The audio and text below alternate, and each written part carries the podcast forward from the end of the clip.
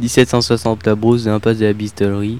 Sur ta gauche, tu aperçois le silo. Il est bleu et blanc. C'est un ensemble de six cuves qui stockent du grain. Les tracteurs et leurs belles remorques font des allers-retours à la saison des moissons, quand il fait chaud. Tu as un hangar appartenant au plus riche paysan de la Brousse. On dit qu'il est le plus gros paysan du coin. Tu arrives rue des Tours. J'ignore pourquoi ça s'appelle comme ça, car il n'y avait que des champs.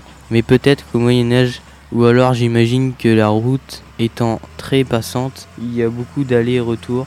Alors on y fait des tours. Cela explique peut-être son nom.